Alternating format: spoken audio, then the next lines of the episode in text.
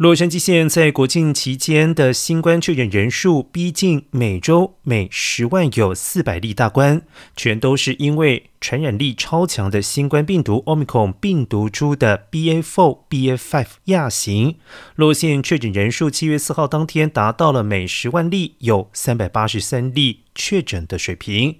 而住院人数也达到每十万人有八点三名，改写二月以来的记录。